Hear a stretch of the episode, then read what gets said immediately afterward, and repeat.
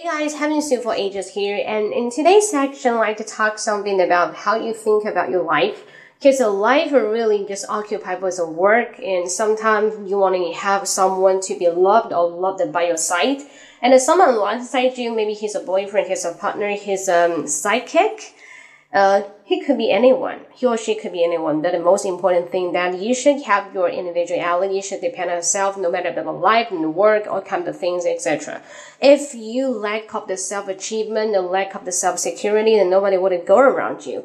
That's what I wanted to say. If you're concerned a lot and why your life is like a so big flop, and you want to achieve and get a high level, the promotion, the work, the job, and get a bundle of the money, yeah, I know what it really means is everything into step by step and get accumulation. Have the high motivation of the self. Be motivated. Do not want to be the job slacker and do everything. The lack of the passion, lack of we say this is enthusiastic.